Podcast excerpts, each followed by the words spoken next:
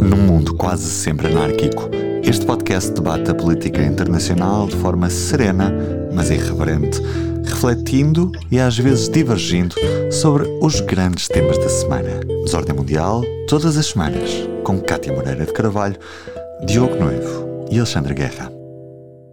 Olá, bem-vindos a mais um Desordem Mundial. Esta semana estou eu, Alexandre Guerra e o Diogo Noivo. A Cátia não pôde juntar-se a nós. Mas olá, Diogo. Sei que tiveste uma autêntica aventura para estar aqui hoje, a esta hora. Portanto, estamos a gravar quarta-feira ao final da tarde. Uh, Bem-vindo, bom regresso a Portugal. E... Olá, Alexandre. Boa tarde.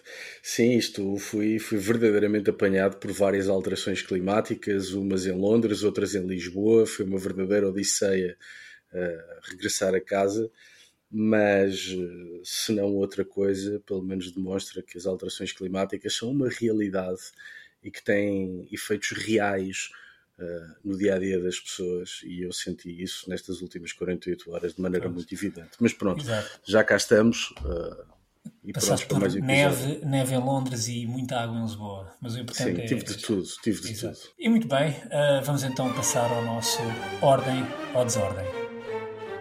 Diogo, esta semana, ordem ou desordem? Ordem e ordem telegráfica para dizer que um, o, as oito pessoas, os oito arguídos uh, levados a tribunal pelo atentado terrorista em julho de 2016 na cidade francesa de Nice foram todos condenados, não só pelo atentado, mas por pertença uh, organização terrorista.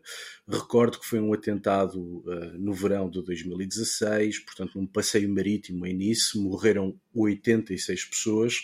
Foi um atentado uh, especialmente letal naquilo que têm sido os últimos anos de, de terrorismo na Europa.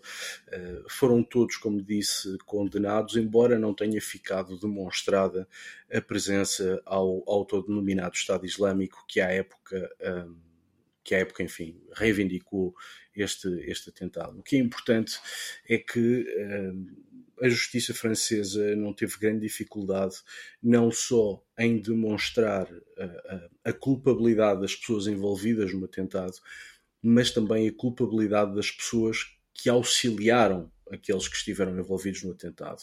Em Portugal, há não muito tempo, houve uma grande dificuldade em condenar, que de resto não foram condenados, as pessoas que apoiaram uh, os jihadistas portugueses uh, que estiveram no Iraque e na, na Síria. Mas, enfim, a França não teve dificuldade em, em, enfim, em condenar uh, os associados a esta conspiração terrorista e, portanto, há aqui ordem, não só por ter sido, ter sido feita justiça, mas, sobretudo, porque essa justiça foi tão longe quanto tinha que ir. Muito bem, e ainda bem que foi feita a justiça. Eu já não recordava que os atentados nisso, lembro perfeitamente que tinham sido uh, da autoria do Estado Islâmico, pensava que tinham sido, já não recordava, enfim, da Al-Qaeda. O Estado não... Islâmico reivindicou, mas não ficou demonstrado uh, em, em, tribunal que, que, que, enfim, que as pessoas, sobretudo um tunisino, que seria o cabecilha desta célula, uh, tivesse uma relação de facto estreita com, com o Estado Islâmico. Uhum, Seja como for, condenados por terrorismo e por associação uh, ou por pertença à organização terrorista. Muito bem. Eu vou também à minha, ao meu ordem ou desordem, neste caso, desordem uh, no Parlamento Europeu, na União Europeia. Uh, nos últimos dias tem-se tem noticiado amplamente o escândalo que está a assolar neste momento o Parlamento Europeu. Depois, na passada sexta-feira, as autoridades belgas, a polícia belga, sob a liderança da Procuradoria-Geral uh, da Bélgica ter iniciado uma investigação, várias buscas e detenção a quatro pessoas, incluindo um, a então vice-presidente do Parlamento Europeu, a grega Eva Kaili. Portanto, um... E que tem, a história tem um detalhe curioso, é que o pai uh, dessa senhora foi apanhado em fuga Também com malas de dinheiro, não é? Exatamente. Que é uma coisa verdadeiramente terceiro-mundista, não é? Exatamente. E, e portanto, na, enfim, este processo, as acusações conhecidas uh, implicam participação em organização criminosa, branqueamento de capitais, portanto, corrupção uh, e uh, quase todas associadas àquilo que será uma tentativa de influência por parte do Estado de Qatar, Estado esse que negou qualquer, portanto, qualquer, qualquer, enfim, negou estas acusações Mas uh, eu não vou entrar em, em, em muitos detalhes sobre, sobre o processo de investigação, até porque as próprias autoridades belgas também não têm, enfim, divulgado muita coisa. Uh, o que é importante é, uh, eu queria realçar dois, um ou dois, dois ou três pontos que me parecem importantes. Primeiro, uh, temos que ter, e isto o facto pessoa já indo, ganhando idade, vai também ganhando memória daquilo que é a história europeia e a história das instituições europeias. E não nos podemos esquecer que Uh, este está longe de ser o primeiro escândalo ou grande escândalo que assola as instituições europeias. E isso também é preocupante, porque de escândalo em escândalo as instituições europeias não vão fazendo as devidas aprendizagens, nem as devidas correções, nem, uh, digamos, evoluindo uh, de forma substancial naquilo que são os seus processos internos. Um, eu ouvi o discurso da Presidente do Parlamento Europeu, Roberto Metsola, com muita atenção. Uh, achei uh, que, efetivamente, ao contrário do que Metzola diz, uh, falando de um atentado à democracia, um ataque à democracia europeia, temos que ter cuidado com as palavras. Na verdade, estamos perante um, carro, um caso de corrupção e provavelmente não tanto de atentado à democracia europeia. E é preciso ter também memória das coisas, memória recente. Eu recordo que, por exemplo, um, se recuarmos sempre a 99, temos o, o, o, caso de corrupção, o, caso, o grande caso de corrupção que assolou a Comissão Europeia de, na altura do Jacques Santer, aliás, foi a primeira demissão em bloco de toda uma Comissão Europeia, depois de ter conhecido um relatório que apontava para um comissário específico, na altura o comissário francês, mas que depois se vai alargar, enfim, a, a, outros comissários e que no fundo apontou para práticas, eh, digamos, fraudulentas, eh, nepotismo, uh, más práticas, uma, uma, gestão caótica da própria Comissão Europeia, que levou, aliás, à demissão em bloco da Comissão. E depois temos que também lembrar, no âmbito do Parlamento, que antes depois, uh, já em 2008, foi conhecido um célebre relatório feito por um, pessoa chamado Robert Galvin, que na altura era, trabalhava para o Serviço de Auditoria Interna da Europeia, um relatório confidencial que na altura uh, investigou mais de 160 eurodeputados e chegou a conclusões muito preocupantes que tinham a ver com aquilo que eram os procedimentos de cada gabinete de eurodeputados, uh, sobretudo com aquilo que seriam despesas, portanto, de, de, de, dos próprios gabinetes, e neste caso, quem conhece minimamente uh, o funcionamento de gabinetes políticos sabe que há muita autonomia para a utilização das verbas. E se não houver bom senso e se não houver, uma, eh, digamos, uma, um, um, escrutínio na aplicação dessas verbas por, por gabinetes de staff, normalmente pode-se cair em processos, digamos, de, de enfim, de, de má conduta, e foi isso que aconteceu nesse relatório. Esse relatório tornou-se era confidencial, durante muito tempo ficou confidencial, até há uns anos atrás, o próprio Tribunal da União Europeia ter obrigado à publicação desse relatório, que tinha coisas de facto surpreendentes, como, uh, por exemplo, uma deputada a assumir que recebia cerca de 100 mil euros por ano para fazer lobby junto ao Parlamento Europeu.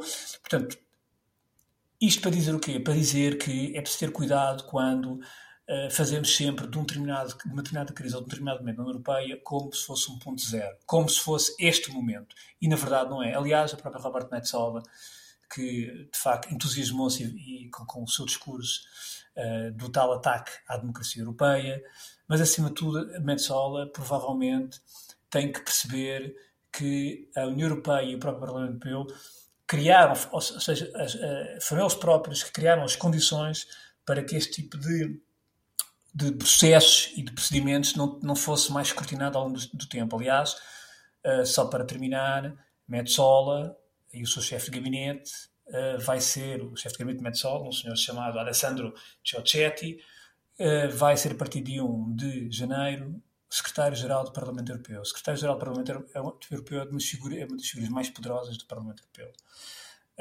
responsável por cerca de 8 mil funcionários. Esse senhor é atualmente chefe de gabinete de Metsola e a sua nomeação já vem, que começou a ser trabalhada e cozinhada desde junho entre alguns grupos parlamentares, foi uh, resultado de um processo muito pouco transparente que a própria uh, que várias ONGs identificaram um processo muito pouco transparente, mas que teve a anuência da própria Metsola e que em setembro ficou concluído com a confirmação desse, dessa nomeação. Julgo que ainda vamos falar bastante desta nomeação, do papel da Metsola nesta nomeação, como aliás no papel da Metsola e de outros anteriores presidentes do Parlamento Europeu na não uh, adoção de medidas mais uh, exigentes naquilo que é, por um lado, uh, a ação de lobistas em representação de Estados terceiros, que neste momento não estão ao abrigo daquilo que é o regulamento de lobby da União Europeia, para ONGs ou para entidades, que onde tudo é obrigado a ficar registado, e por outro lado também naquilo que são os procedimentos internos dos próprios staffs e dos eurodeputados, que, como sabemos, são staffs que têm bastante, enfim, por um lado têm bastante influência uh, junto daquilo que são, cada vez mais, do que é o, o processo legislativo da União Europeia, e por outro lado também são staffs que têm bastante, bastantes verbas ao seu dispor para poderem usufruir uh, da forma que bem, bem entendem e muitas vezes não da forma com, com, com, com, mais parcimónia. Aliás, há pouco referi o, o relatório Galvin de 2008. Num dos casos que é citado nesse relatório, há um membro, portanto, há um eurodeputado que assume claramente que os 200 mil euros que tinha anuais para todo o staff, Deus, enfim, atribuiu-os de uma só vez a uma só pessoa. Portanto, para se perceber bem, uh, a forma como uh, funciona ainda o Parlamento Europeu nestas matérias e, portanto, tanto a Metsola como anteriores presidentes do Parlamento Europeu têm muitas responsabilidades nesta, neste caso que agora surgiu, uh, que, estou em crer, é só, digamos, a ponta do iceberg. Julgo que neste momento há muitos eurodeputados, muitos funcionários europeus que estão sem dormir. Isso é um quadro bastante sombrio, Alexandre. É sombrio, mas daquilo que eu tenho lido de algumas pessoas próximas, portanto, de, de, do funcionamento do Parlamento Europeu, nomeadamente algumas ONGs e de algumas entidades, e mesmo de alguns responsáveis, podemos aqui estar perante, uh, enfim, o início daquilo que será um processo mais alargado, um, eh, até porque que pode nem ter só a ver com o Qatar. Uh, pode ter a ver com outros Sim, aliás, termos, foi noticiado recentemente um ex-eurodeputado italiano que terá recebido dinheiro de Marrocos também para enfim, fazer lobbying a favor de Rabat, uh, embora aí as circunstâncias me pareçam um bocadinho diferentes, mas, mas enfim, esse cenário que estás a traçar é francamente negro. Claro, exatamente, e portanto uh, é, é, é, por isso que eu digo que porque são anos, digamos, de práticas deste tipo. Uh, eu, aliás, já há pouco tinha, tinha referido o, o caso dos 100, dos 100 mil euros ano, uh, eu, tinha, tinha associado ao relatório Galfa de 2008, não, dos 100 mil euros ano, é de um relatório, é de um caso posterior, 2011 já, que foi conhecido como Cash for Influence, e de um ex-eurodeputado austríaco que ele próprio assumiu que, de facto, recebia 100 mil euros ano para fazer lobby. Portanto, a questão dos 200 mil uh, euros vem citado no relatório de Galvin em 2008. Portanto, para perceber que os casos são muitos, casos gravíssimos, e, portanto, não estamos perante um momento zero daquilo que é uma grande crise no Parlamento Europeu. Pelo contrário, embora possa dar jeito assumi-la como tal. E pronto, feito o ordem ou desordem, vamos ao nosso ponto de ordem. Order! Order! Esta semana vamos falar sobre o Peru. Uh, o Peru que vai no sexto presidente em, nos seis últimos anos, de facto um recorde uh, alucinante, mesmo para um país da, da América do Sul. Um, a crise começou na passada semana uh, com a tentativa do então presidente uh, Pedro Castilho um, querer, com a tentativa de destituir o, o Parlamento um, para reconduzir ou renomear um novo Parlamento que fosse mais favorável para poder alterar a Constituição. Um, o Parlamento, obviamente, que não gostou da medida uh, e, antecipando-se, uh, procedeu a um processo de, de, impeachment, ou de destituição, ou de demissão do próprio Presidente, e uh, deteve, portanto, o Presidente. Isto aconteceu em poucas horas no passado dia 7 e uh, o voto, portanto, de, de, digamos, de destituição do Presidente foi um voto massivo, 101 votos a favor e 6 contra, com 10 abstenções. E porquê é que eu trago aqui a votação? Porque já tinha havido, durante estes 18 meses de presidência do Pedro Castilho, desde julho de 2021, já tinha havido duas tentativas para a destituição do presidente. No Peru é preciso notar que este processo de destituição do presidente não é tão complicado como é noutros países. Aliás, uh, basta uma maioria uh, com mais de 87 deputados para fazer essa destituição, mas sobretudo o argumento que o argumento, ou seja, a sustentação para essa destituição não é de todo tão complexa como, por exemplo, é no Brasil, é nos Estados Unidos. E, portanto, uh, à terceira, à terceira tentativa de destituição, houve realmente uma votação massiva uh, no Parlamento para destituir Pedro Castilho. Uh, em seu lugar, uh, a vice-presidente Dina Poluarte, portanto, assumiu a presidência e anunciou que iria convocar eleições antecipadas para, para, para, para, a nova presidência, mas para, só para 2024.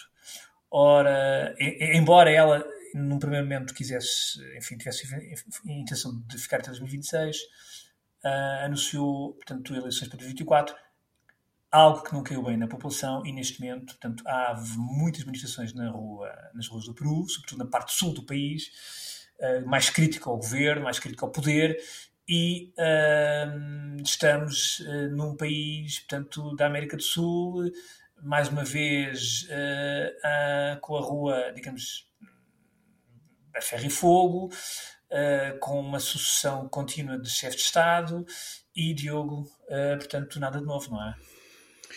Sim, mais ou menos. Há uma palavra que tu não usaste, uma expressão que tu não usaste, mas que falta para enquadrar a história, que é a palavra golpe de Estado. Ah, sim, em exato. grande medida foi isso que Pedro Castilho quis ou fazer. Ou tentativa de golpe de Estado, não é? Ou tentativa de golpe de Estado. Pedro Castilho defendia-se pela terceira vez numa tentativa de destituição, mas em vez de se defender, decidiu uh, anunciar a dissolução do Parlamento, a criação de um Estado de exceção e dizer ainda que ia governar por decreto. Felizmente as instituições funcionaram, uma parte importante dos seus ministros uh, renunciaram ao mandato, o Congresso uh, aprovou a admissão do, do no caso de Pedro Castilho, a Justiça ordenou a sua prisão e houve até várias pessoas da sua segurança pessoal que o entregaram às autoridades. E, portanto, eh, perante uma tentativa clara de golpe de Estado por parte de Pedro Castilho, as eh, instituições eh, funcionaram. O curioso aqui é perceber que esta presidência não estava a correr bem já. Uh, havia nomeações de pessoal político em Catadupa, na sua imensa maioria, gente sem qualquer qualificação, havia uma acumulação tremenda de indícios de corrupção em vários quadros do governo, e esse mesmo governo, e Pedro Castilho em particular, em vez de dar explicações, culpou a oposição. Faz lembrar uma história que também nós já ouvimos em Portugal da Cabala, é? e portanto nada, nada que tivesse a ver com ele. Um, mas isto uh, insere-se num quadro maior do qual já falámos noutros episódios, tem que ver com a maré cor-de-rosa ou com a, com a vaga cor-de-rosa. Há uma primeira vaga cor-de-rosa no início deste século XXI, em que a América Latina, uh, muito por força do Fórum de São Paulo e do chamado socialismo do século XXI, é varrida por um conjunto de presidentes de esquerda, entre os quais uh, enfim, Chávez, uh, Lula na sua primeira versão, que foram presidentes que se afastaram da economia de mercado, assumiram um discurso claramente populista, uh, não poucas vezes tiveram tiques autoritários e, e não poucas vezes tiveram tentações de engenharia social. O resultado foi desemprego, inflação, corrupção, insegurança e estagnação da classe média. Claro, a seguir esta vaga cor-de-rosa veio uma vaga conservadora, de direita, que aplicou medidas de austeridade, que geriu mal uma pandemia, eh, que teve uma claríssima propensão autoritária em vários países e com cortes em políticas de apoio social. E, portanto, o que nós estamos a assistir neste momento é, ou o que assistimos, é uma nova vaga de esquerda, onde temos no Chile Gabriel Boric uh, em funções desde março deste ano, na Colômbia Gustavo Petro em funções desde agosto deste ano, no Peru Pedro Castilho estava no poder desde julho de 2021, na Bolívia Luiz Arce desde 2020, na Argentina Alberto Fernandes desde 2019, no México André Manuel López Obrador desde 2018 e mais recentemente Lula da Silva. O que é que esta vaga, segunda vaga cor-de-rosa, uh, difere uh, da anterior? De um modo geral, estes novos presidentes de esquerda da América Latina venceram por pouco em eleições muito, muito renhidas. A imensa maioria deles não tem maioria no Parlamento. Era, aliás, o caso uh, do Peru, onde o partido do presidente tem 37 mandatos em 130, mas é também o caso do Brasil, é o caso da Colômbia, é o caso do Chile.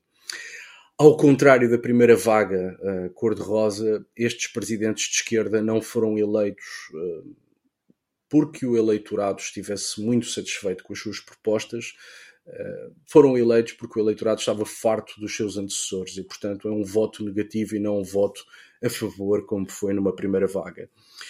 E depois, hum, esta, esta última vaga de esquerda da América Latina mostra uma coisa que, do meu ponto de vista, é muito mais preocupante: é que em todas estas eleições ganhas pela esquerda, nós tivemos candidatos, na sua maioria, da esquerda radical contra candidatos da direita radical.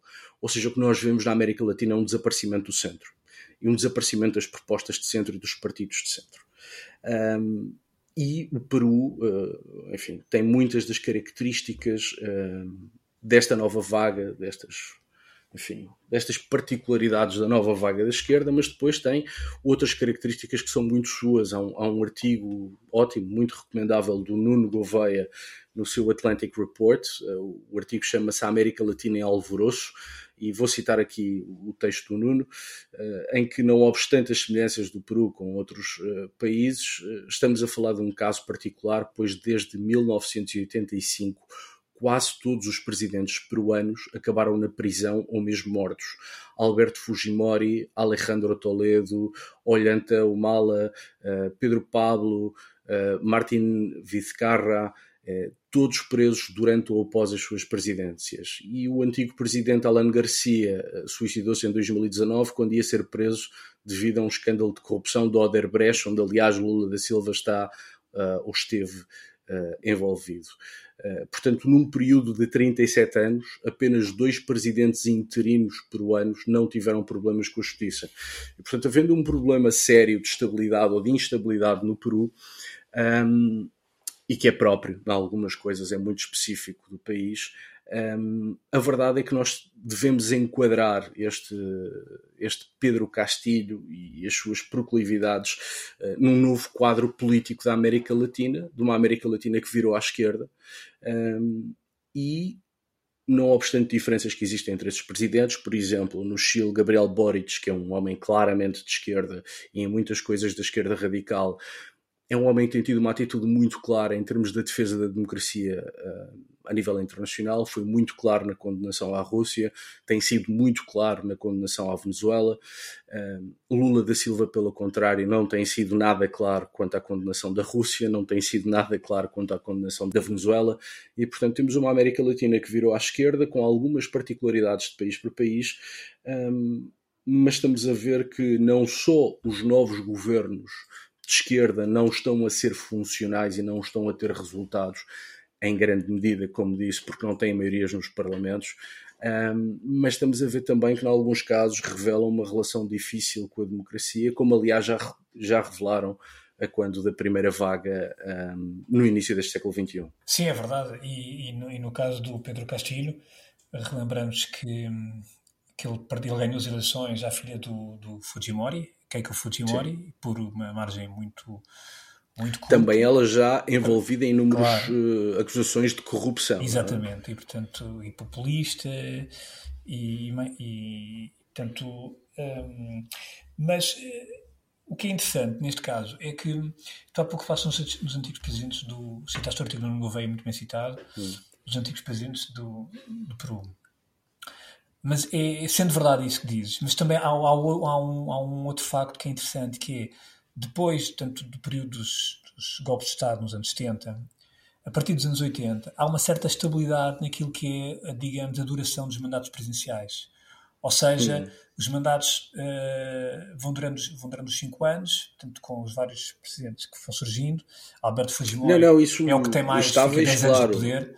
Ah, uh, estáveis, mas trágicos, não é? Sim, Porque sim, acabam em prisão ou em morte. Mas claro, claro. estáveis no sentido em que se cumprem os mandatos. Claro, isso é que, ou seja, de facto, depois daquilo que foram os golpes de Estado, os golpes militares nos anos 70, desde os anos 80, que uh, os vários presidentes que passaram, uh, tirando um ou outro, uma outra exceção, mas a maioria deles tiveram os mandatos, cumpriram quase a totalidade dos seus mandatos, de 5 anos, e no caso do Fujimori até teve 10 anos no poder. E, e, e, a verdade é que nos últimos anos o Peru entra numa espiral uh, de sucessão de presidentes, de instabilidade no sistema que não era, uh, portanto, não era, uh, não era normal.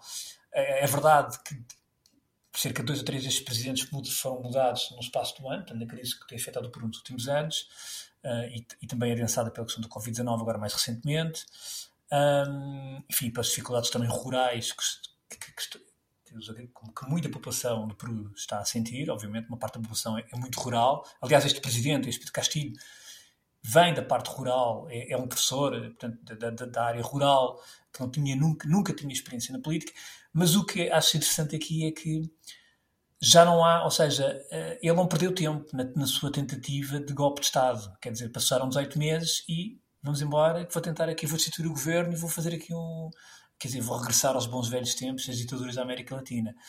E isso é que é Sim, estranho. Sobretudo, é? se tu reparares, é... a tentativa de, de golpe é, é, é, por um lado é muito ingênua, mas por outro lado também é muito clara em que Pedro Castilho diz: Bom, isto ter que aturar o Parlamento é um aborrecimento, ter que aturar os constrangimentos institucionais da democracia é um enorme aborrecimento e, portanto, vamos lá dissolver o Parlamento, fazer um estado de exceção e governar por decreto. E, portanto, há, uma candura uh, uh, no golpe de Estado uh, que é quase entrenecedora, mas, mas que revela também um bocadinho a nova lógica de, enfim, de alguns países da América Latina. E, e, e tu referiste aí a questão do perfil de, de, Pedro Castilho, que esse é o lado triste do lado europeu. Quando o Pedro Castilho é eleito, nós vimos boa parte da esquerda europeia, sobretudo a esquerda radical europeia, isso em Espanha foi muito claro, a dizer extraordinário, temos um homem do povo, um professor, um professor de uma área rural, eh, de uh, origem uh, nativa, não é? portanto indígena, e estas suas características identitárias farão dele um bom presidente. Portanto, vivemos uma fase em que a identidade do candidato vale mais do que a sua competência ou mais do que as suas ideias. Há uma espécie de deslumbramento romântico com o facto de alguém ser indígena ou ser de uma zona rural que automaticamente isso o torna capaz de exercer funções presidenciais. É claro que atrás desta conversa está uma conversa profundamente populista, não é? Do povo contra as elites. E, portanto, a simples ascensão de alguém que, por uma característica ou outra, pode ser descrito como vindo do povo, é automaticamente bom Uh, uh, para um conjunto de pessoas na Europa, sobretudo neste caso da esquerda uh, populista europeia, mas à direita vemos fenómenos em tudo semelhantes. E depois, quando estas pessoas chegam ao poder, de facto percebe-se que o facto de serem enfim, indígenas, não indígenas, professores, não professores, é absolutamente irrelevante, porque aquilo que é importante perceber é, ponto um, a sua competência e, ponto dois, a sua adesão aos valores da democracia, que depois, uh, no caso do Peru, uh, não se verificaram. Mas tem sido os exercícios que fiz nos últimos dias é, é, revisitar as declarações feitas pelos políticos do Podemos em Espanha e também do Mais País em Espanha, que é uma cisão do Podemos, em que a, a, eleição de Pedro Castilho é uma espécie de vitória contra o fascismo e a direita ultraconservadora. Bom, acabou como acabou, não é? Eu acho que isso também nos deve enfim, chamar a atenção para que esta deriva identitária, isso viu-se no Chile também com a proposta de Constituição agora em setembro, uh, que o Chile faz uma proposta de Constituição extraordinariamente identitária e radical em muitos aspectos, que acabou rejeitada pela própria população chilena, uh, mas que esta deriva identitária tem limites. Uh, e, que, e, que, mais importante do que perceber as identidades, se calhar, é perceber um, a adesão a valores democráticos. E o caso do Peru mostra que o facto de ser um homem do povo, um professor, uh, isso não chega. Não? É? Sim, e, e não chega, e, e, quer dizer, nós, é interessante porque o que nós vamos notando, e também fiz uma análise, quer dizer, só pensa um pouco sobre aquilo que é a evolução uh, a nível de lideranças políticas na América Latina e percebemos que exemplo, a questão do populismo e a questão da, digamos, emocional na, na, na relação entre o líder e o povo é forte. É forte no sentido de, um, quando um, há uma mobilização em torno desse líder. Ou seja, quando os fenómenos, quando essa ligação de facto existe, ela é muito sólida e, e isso depois também leva a fenómenos de portanto, ditaduras que se prolongam no tempo e, e, e de líderes carismáticos. Por exemplo, o peronismo é talvez o melhor exemplo que temos, não é?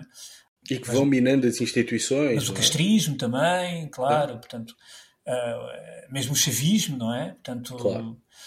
e, e, de facto nós não podemos negar que há uma relação muito sólida naquilo emocional, naquilo que é o apelo, digamos, do líder junto às massas. E às vezes o que acontece é que alguns desses novos líderes, que tendo, partindo de uma base do povo, portanto, que tem uma, uma narrativa supostamente que se adequa à construção desse, dessa, desse, enfim, dessa figura que mobilizará o povo, muitas vezes acabam por ter, acabam por achar que uh, tem um apelo, tem esse mesmo apelo que no passado outros líderes portanto, tiveram e que, e que, e que, na verdade conseguiram construir projetos de poder, muitos deles autoritários e totalitários, e que, e que se prolongaram Sim, mas é, Provavelmente Castilho uma... terá acreditado que também tinha é. esse apelo junto, e, e, o carisma junto à população para poder. Mas é a velha, é a velha lógica revolucionária que. Claro, claro, exatamente. Se eu tenho. Se eu tenho o favor do povo, então não tenho que respeitar as instituições. Claro. Se eu tenho o apoio do povo, não tenho que cumprir as regras. Não, é, é, é, é verdade que numa versão muito mais suave e muito mais polida, mas é, é uma espécie de regresso soft uh, das velhas ideias revolucionárias e que no Peru uh, de facto acabaram, acabaram da pior maneira. Embora eu acho uh, que pode haver aqui um lado positivo, a vida política no Peru, como tu já disseste, como já falámos, estava marcada por uma enorme polarização política. no Peru, como noutros países da América Latina, o centro desapareceu e, como também disseste no início, houve uma maioria no Parlamento para destituir Pedro Castilho. E parece ter-se criado um ambiente de alívio e de consenso entre as forças políticas peruanas, o que constitui uma espécie de inversão do ambiente de polarização cerrada que estava a marcar a vida do Peru. E, portanto, hum, dentro da desgraça que foi esta tentativa de golpe de Estado, ela pode acabar por ser bastante clarificadora para a vida política no Peru. Hum, pode talvez, isto talvez seja wishful thinking, excessivo uh, da minha parte, mas talvez possa centrar um bocadinho a política peruana, uh, acabando com, com, parte pelo menos da polarização, e o ideal seria mesmo que servisse de lição uh, para o resto da América Latina, não sei. Mas pelo menos no Peru era, um, será interessante ver se um ambiente de, de, de consenso uh, e de defesa das instituições que se viu no Congresso para a destituição do presidente, era importante que isso agora fosse a base para a construção de algo, de algo mais positivo. É? Mas a ti parece-te razoável que a vice, que a vice-presidente uh, tenha anunciado eleições uh, antecipadas, mas só para 2024. Parece-me que até agora tudo o que tem sido feito no Peru, após evidentemente a tentativa do golpe de Estado, tudo tem sido feito no mais estrito respeito pela Constituição, com um cuidado tremendo uh, de respeitar as normas, os ministros do governo tiveram atitudes, na sua imensa maioria, irrepreensíveis, as forças de segurança e os tribunais também. Não sei se é possível aguentar o país até 2024, mas parece-me que a, o tom da conversa e da ação política tem sido correto na medida em que tem respeitado enfim, as normas constitucionais, e isso já é um bom princípio. Isso já é, do meu ponto de vista, um excelente princípio. Sim, tu, tu há pouco falaste na questão das Forças Armadas, esse, esse, foi outro erro do Pedro Castilho, que é não há nenhum revolucionário na América Latina que tome o poder sem ter as Forças Armadas com ele. Portanto, Pedro Castilho não percebeu claramente que, enfim, que não, quer dizer, que, que, não tinha o poder militar com ele e provavelmente o poder militar não tinha interesse algum em uh, fomentar e patrocinar um, ou apoiar uma tentativa ou um golpe de Estado, não é? Portanto, esse, esse, também, esse será, será, também um fator importante naquilo que é estas disrupções nos sistemas políticos, quer do Peru, quer dos países da América Latina, não é? O posicionamento das próprias hum. Forças Armadas. Há aqui um efeito que me parece, enfim, que terá alguma influência, que é a absoluta desgraça, não só política, mas humanitária até em curso na Venezuela. Eu creio que a, a, espiral negativa na qual caiu a Venezuela e a degradação absoluta das condições de vida acho que serviu também de antídoto uh, para muito eleitorado na América Latina. E parece-me que, uh, mesmo quando elegem figuras mais radicais, seja à direita, seja à esquerda, as opiniões públicas têm uma noção muito clara dos riscos que correm porque a Venezuela é um tema presente. E o caso do Chile parece-me um bom exemplo. O Chile, de forma democrática, elegeu um presidente de esquerda radical, identitária, pediu uma nova Constituição. Esse presidente, enfim, a sua maioria apresentou uma Constituição claramente identitária e claramente radical, e o eleitorado disse: queremos mudança, mas assim não. E, portanto, parece-me que o eleitorado tem mostrado um bom senso superior ao das elites políticas e creio que a Venezuela tem alguma influência nisso. E, portanto, hum, creio que depois dos desastres, uh, e agora falamos do Peru, um, depois há alguns sinais de esperança que, que nos deixam, enfim, pelo menos curiosos em relação ao futuro imediato. Sim, mas esse discurso de esperança eu, eu recordo de já ouvir esse discurso de esperança há, há muitos anos atrás em relação aos países Sim, da América é um do Sul. Ou seja, é um uh, já o tivemos esse discurso, portanto, num determinado período hum. que, que, se falava a América Latina. A primeira, a primeira maré cor-de-rosa foi isso, não é? A chegada de Chávez, a chegada de Lula, a chegada de Evo Morales. Por exemplo, Evo Morales é um bom exemplo de, de um homem do Exatamente. povo, claramente identitário. E que foi uma desgraça absoluta. E que foi uma desgraça absoluta, hum. mas é um bom exemplo. É um bom exemplo. Sim, mas, mas, mas é, um, é um facto, quer dizer, a, a primeira maré cor-de-rosa é uma maré de esperança e a esquerda teve a América Latina na mão não uh, e, e, não conseguiu fazer nada de extraordinário com isso. Desta segunda vez, vejamos se consegue ou não. Um, mas, como te digo, o, o, facto desta maré ser diferente da anterior Uh, nestes, uh, naqueles pontos que referi há pouco, o facto destes presidentes, na sua imensa maioria, terem sido eleitos por margens muito curtas, o facto de não terem maiorias no Parlamento, o facto de terem sido eleitos não necessariamente porque o eleitorado gosta das suas propostas, mas sobretudo porque o eleitorado estava cansado dos uhum. antecessores uhum. de direita. Um, tudo isto eu acho que pode condicionar bastante uh, a evolução da América Sim. Latina e evitar os erros que foram feitos uh, na primeira vaga. E este caso do Peru, creio que é um bom exemplo das instituições a funcionarem e, e, e a evitarem uh, os devaneios que nós assistimos no início do século XX, XXI. De certa maneira, e nós aqui falamos várias vezes sobre isso, apesar dos arautos de desgraça em relação ao Brasil, o Brasil uh, lidou e reagiu bem àquilo que foram as últimas eleições presidenciais.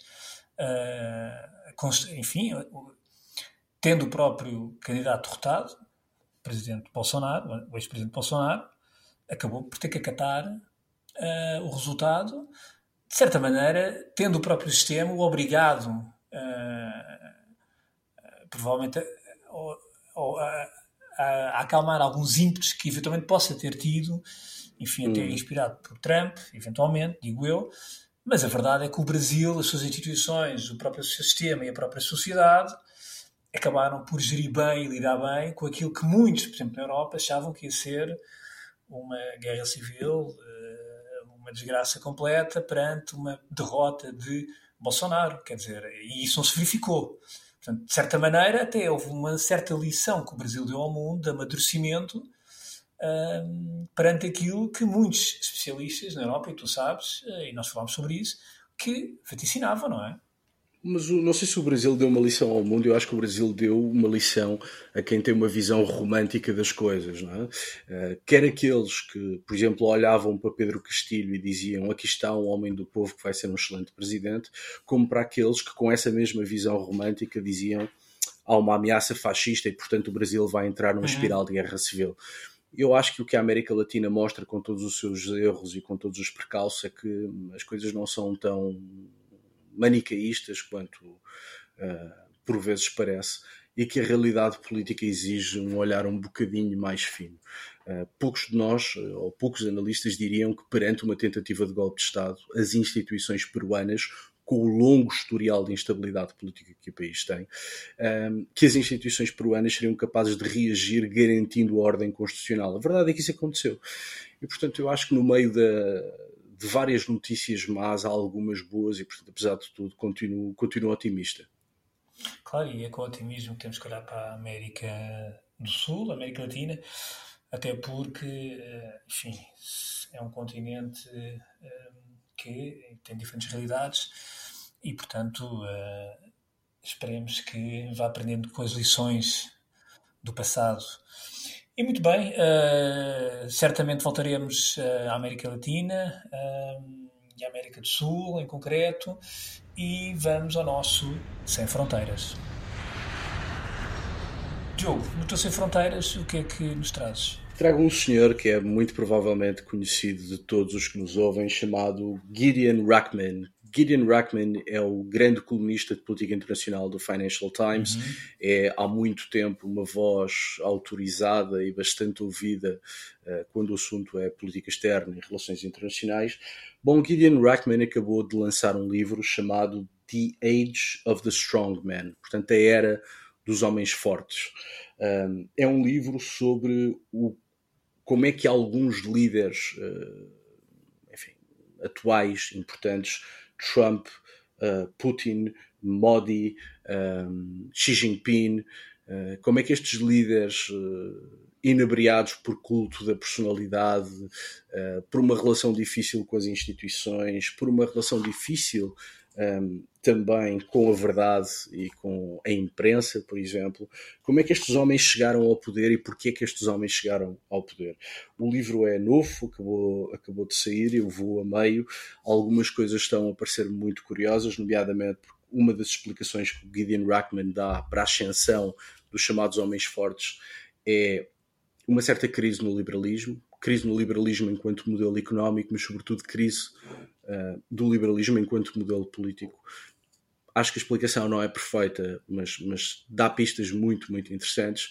Um outro aspecto em que eu acho que o livro falha um bocadinho é que mete lado a lado homens fortes de democracias, como é o caso de Trump, ao lado de outros que são de regimes manifestamente autoritários, como é o caso da China e da Rússia. Acho que o facto de se misturar as duas coisas perde algum, uh, alguma qualidade na análise, mas eu percebo uh, porque é que ele o faz, ou estou a perceber à medida que vou lendo o livro porque é que ele o faz. E é de facto um livro uh, que me parece muito importante para quem gosta de política internacional e para quem segue estes temas. E, não só pelo tema do livro, portanto, a ascensão destes uh, espécie de novos caudilhos, uh, mas sobretudo porque é escrito pelo Gideon Rashman, que gostando dele, mais ou menos, é sempre uma voz importante uh, em matéria de política externa, e, portanto, a minha sugestão esta semana é The Age of the Strongman, do Gideon Rachman, acabadinho de sair. Excelente sugestão.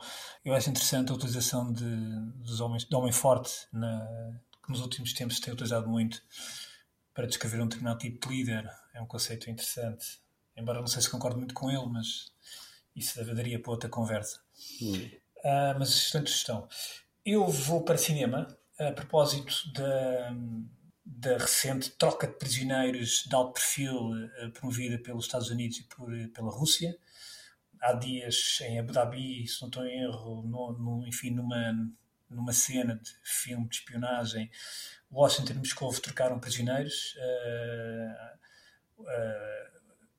Moscovo uh, entregou a jogadora de basquetebol norte-americana que estava tida desde fevereiro, portanto, e que, e que, nada perspectivava que fosse libertada tão cedo. Aliás, ela estava condenada a uma pena de 9 anos.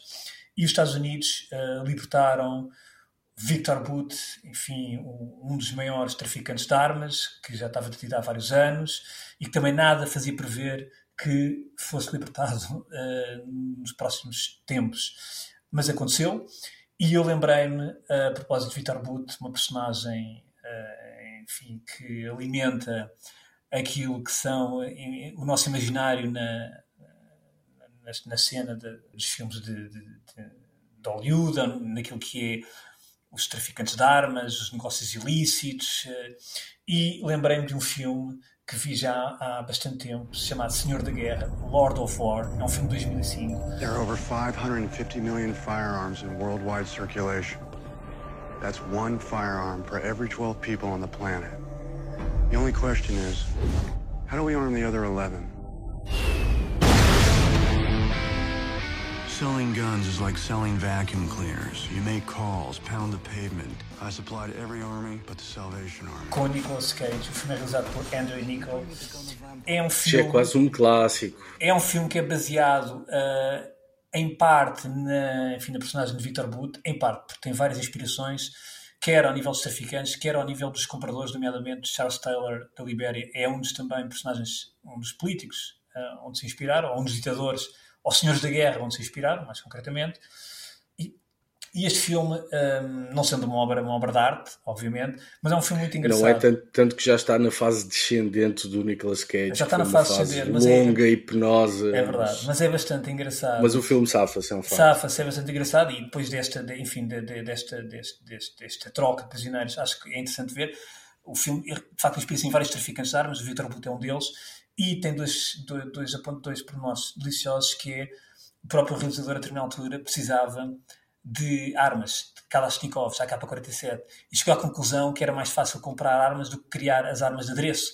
Então compraram 3 mil Kalashnikovs, eh, portanto que saiu-lhes mais barato do que produzir réplicas. Isto é delicioso, mas a verdade é esta. Ele próprio, a determinada altura, ele próprio viu-se como, digamos, um, um cliente do mercado internacional de armas. E depois a outra cena que é, é uma cena espetacular, onde a determinada altura estão um, alinhados cerca de 50 tanques T-72, um tanque soviético, do tempo soviético, também, e uh, estes T-72 foram uh, cedidos por um traficante de armas checo, uh, na altura, e, e com a condição de que teriam que ser devolvidos no final do ano, porque ele teria que os vender. Isto é delicioso, portanto, é delicioso mas são pormenores que rodearam este filme, portanto, pormenores, eh, digamos, reais e verídicos, e, e, que, enfim, é um filme que, à luz daquilo que foi agora recente, enfim, recente, a recente troca de prisioneiros entre os Estados Unidos e, e, a Rússia, vale a pena, enfim, é um filme engraçado e que tem estes pormenores interessantes, estes pormenores reais, e que, e que aqui deixo. Portanto, O Senhor da Guerra, do Nicolas Cage, 2005. Muito bem, grande filme. E pronto, terminado mais um Desordem Mundial. Voltaremos para a semana. Uh, abraços e até para a semana. Abraço, obrigado pela companhia. Até para, até a semana. semana.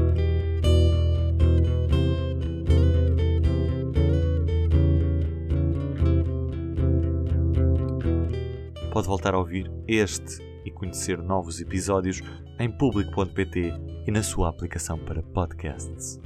O público fica no ouvido.